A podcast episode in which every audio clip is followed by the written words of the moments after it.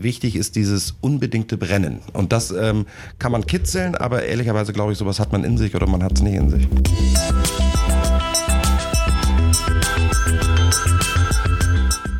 Herzlich willkommen bei Aufmacher, dem Podcast der Axel Springer Akademie.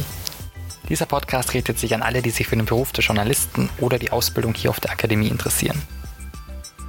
Jede Woche haben wir hier Absolventinnen und Absolventen und auch Volontäre zu Gast, um mit ihnen über ihre Zeit auf der Akademie, ihre größten Geschichten, Aufmacher, das Leben in Redaktion und vieles, vieles mehr zu sprechen.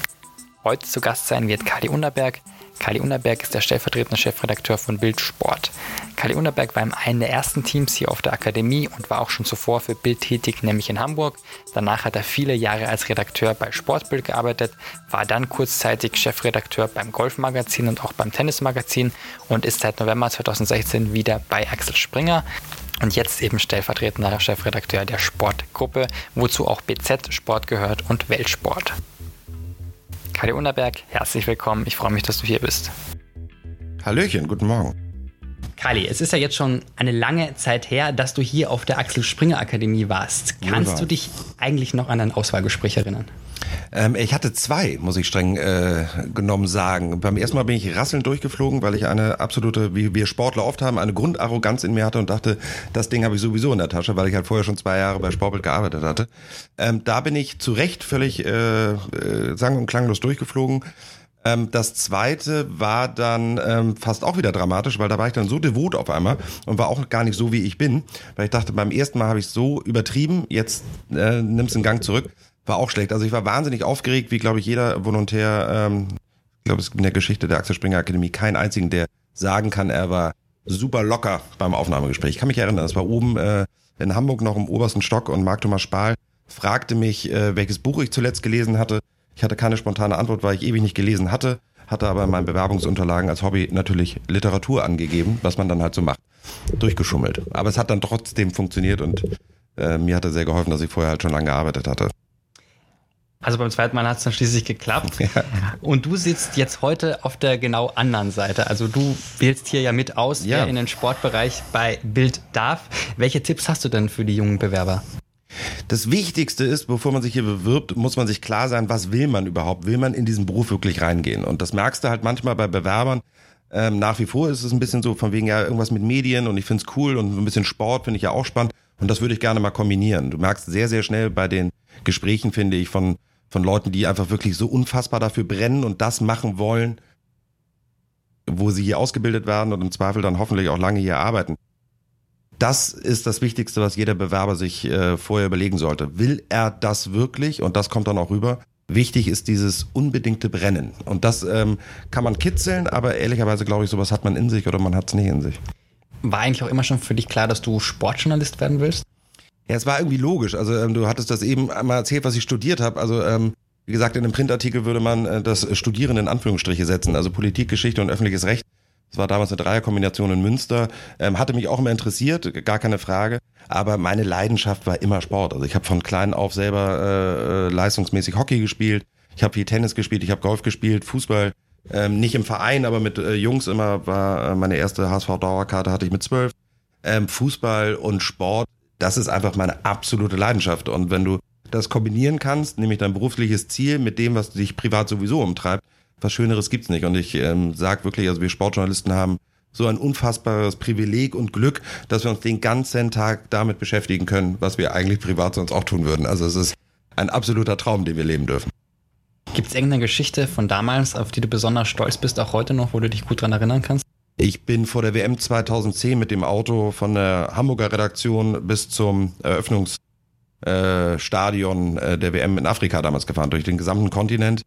Ähm, das hat elf Wochen gedauert, äh, durch den Kongo, durch den tiefsten Dschungel, durch, ähm, durch die Sahara, durch Mauretanien, mit äh, bewaffneten Milizen, die uns angehalten haben. Diese gesamte Geschichte damals und das dann immer noch zu covern live mit einem Tagebuch digital einmal die Woche eine große Reportage in der Sportbild.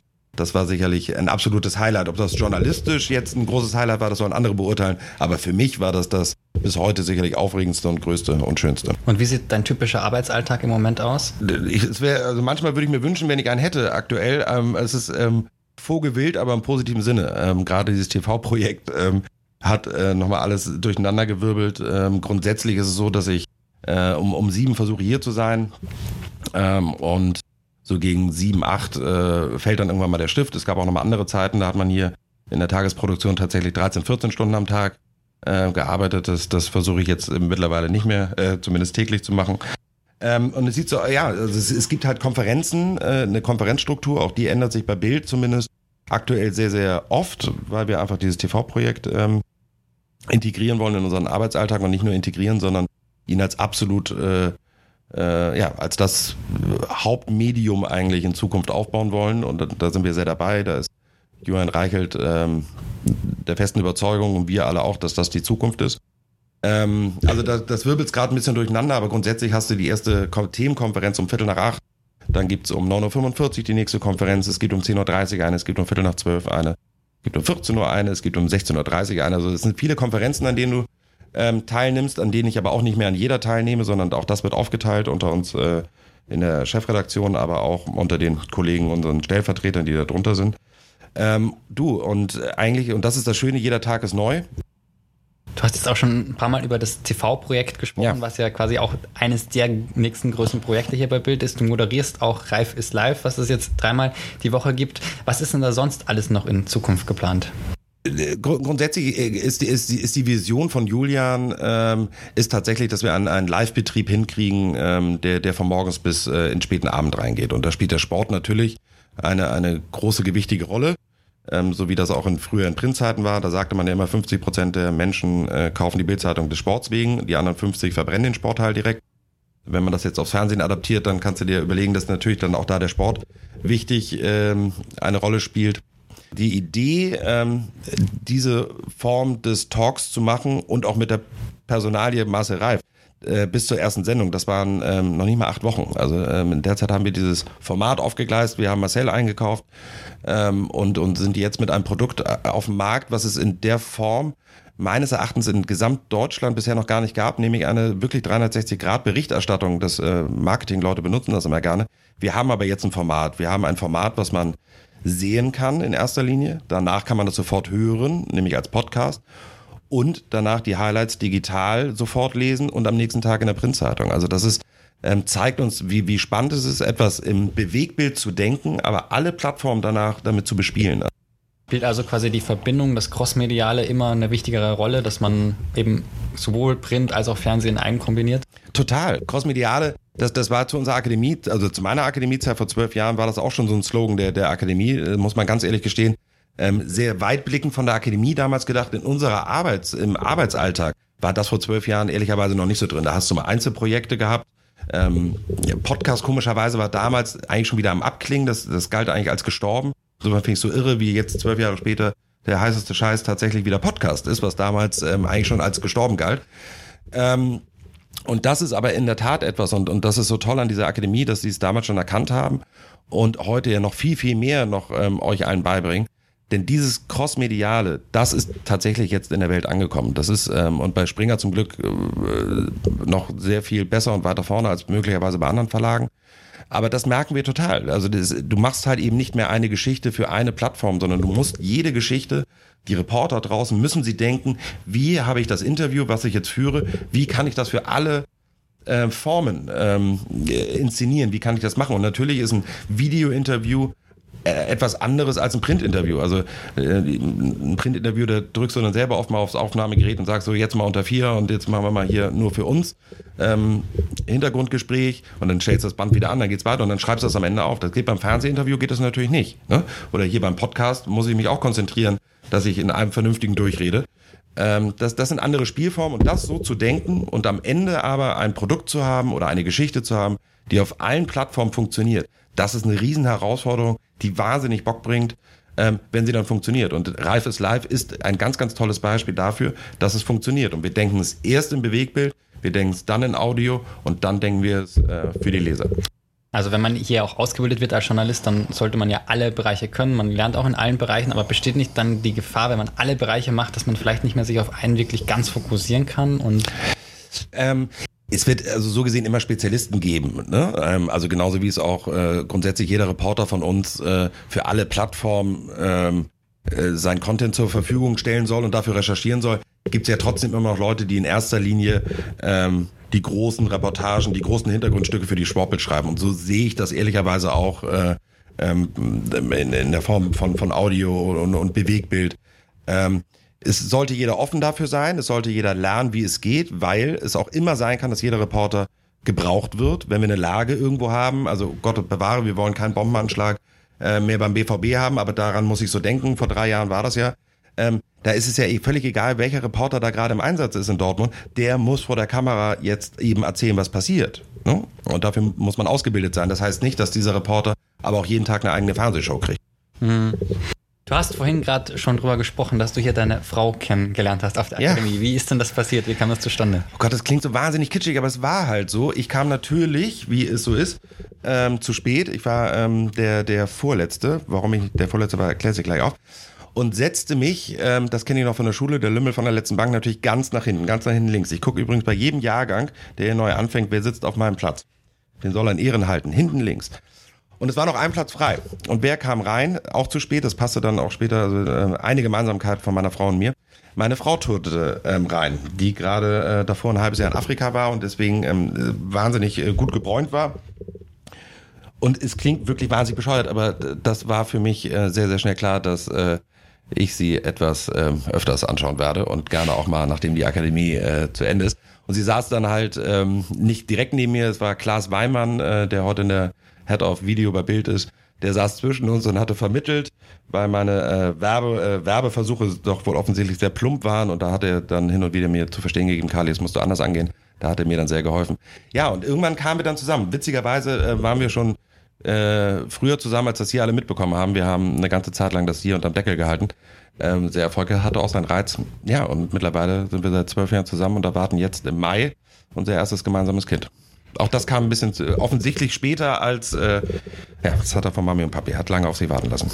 Ich würde jetzt noch einmal gerne zu einer Sache zurückgehen. Du warst ja auch eine Zeit lang Chef vom Golfmagazin und vom Tennismagazin. Wie kam denn da eigentlich der Wechsel damals zustande? Warum? Ähm, der Wechsel kam zustande, weil ich ähm, nach acht Jahren Sportbild tatsächlich für mich selber irgendwie ähm, das habe ich dann gemacht. So, so ein bisschen, das klingt so, klingt so doof, aber so fühlte sich das damals für mich an. Also ähm, jetzt nochmal irgendwie nach Barcelona fliegen und Messi interviewen oder ähm, was für viele ein Traum ist, das war für mich auch immer ein Traum. Aber das irgendwie hatte ich das gemacht. Ich hatte äh, vier Jahre, glaube ich, oder fünf Jahre den internationalen Fußball äh, verantwortet. Also irgendwie brauchte ich so einen nächsten Step und ähm, Zufälle, wie es im Leben so spielt. Ein, ein äh, befreundet oder ein Freund von mir arbeitete im Jahrtop Special Verlag. In dem Verlag der auch das Tennis- und Golfmagazin gemacht hatte. Und der sagte mir, dass dort der Chefredakteur, ähm, äh, ja, dass der, dass der Posten vakant werden könnte. Und dann habe ich mich ehrlicherweise ganz stumpf darauf beworben. Tennis und Golf auch zwei Leidenschaften von mir. Und ich war davon auch felsenfest von überzeugt, ähm, ohne weder die Zeitschriften zu kennen, noch äh, den Verlag zu kennen, noch die Teams zu kennen, dass aber die Schule, die ich genossen hatte, bei Springer ausreichen würde, um so einen Posten zu übernehmen. Aber es war ein Sprung ins kalte Wasser vom Reporter direkt äh, Chef, äh, Chefredakteur dann zu werden, Teams zu verantworten, Personalverantwortung zu haben, Strategie zu verantworten, Etats zu verantworten. Das war ähm, eine kleine Herkulesaufgabe für mich damals, aber ich hatte ein tolles Team, die es mir leicht gemacht haben, dass ich das bewuppen konnte. Und natürlich dann auch Grundlage dafür, dass ich dann ähm, ein Angebot wieder von Springer kam, dann zurückzukehren in verantwortungsvoller Position. Also du wolltest dann schon auch wieder zurückkehren? War ehrlicherweise, ich werde das nie vergessen, das war, war, war im Januar damals ein Anruf, ich stand auf dem Balkon und habe geraucht äh, und Matthias Brüggelmann rief mich an, ähm, der mein Chefredakteur zu Sportbildzeiten auch war. Und ähm, da wusste ich schon, wenn der anruft, okay, der, der ruft jetzt nicht, heute ruft er manchmal an und fragt doch, wie es mir geht, aber damals war mir klar, der ruft jetzt nicht an, um zu fragen, wie es mir geht, sondern der hat was. Und ähm, bevor ich das äh, Telefonat angenommen habe, war mir in dem Moment schon klar, egal ehrlicherweise, was er mir anbietet, ich bin zurück. Also ich wollte immer da spielen. Das ist, das ist wie ein bisschen wie FC Bayern. Also es war ganz, ganz toll. Ich war halt Kapitän einer, einer, einem richtig, eines richtig guten Zweitligisten, ähm, wo alles ein ganz kleiner, schnuckliger Zweitligist, da durfte ich Kapitän sein. Das war so ein bisschen die Chefredaktionsrolle beim, beim Jatop Special Verlag. Ähm, und als Brügel anrief, das war so ein bisschen so, als wenn Uli Hoeneß anruft, da wusste ich, geil, jetzt kann ich zurück zum FC Bayern. Und ähm, wenn du die Chance hast, bei der Nummer eins zu spielen, ähm, dann bringt das schon auch ganz schön Bock. Dann würde ich sagen, wir kommen jetzt zu den Schlussfragen.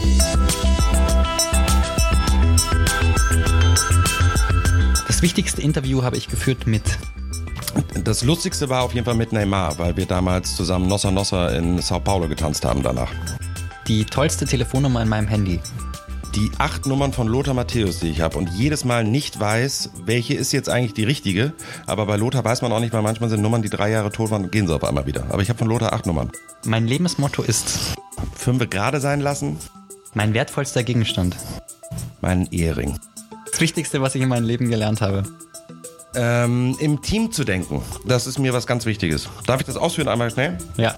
Das ist nämlich toll. Das heißt nämlich nicht umsonst hier bei der Akademie Teams. Ähm, und ehrlicherweise war der Journalismus lange auch mal etwas, wo einem beigebracht wurde, du musst Einzelkämpfer sein. Ähm, ich bin felsenfest von überzeugt, dass genau das Gegenteil der Fall ist. Ich glaube, je mehr wir im Team denken, je mehr wir im Team arbeiten, desto mehr Spaß haben wir im Job.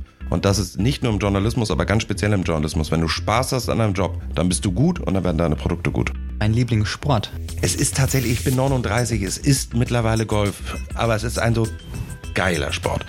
Aber zum Gucken gibt's ganz viel. Ich finde American Football zum Gucken wahnsinnig cool. Aber Golf so geil.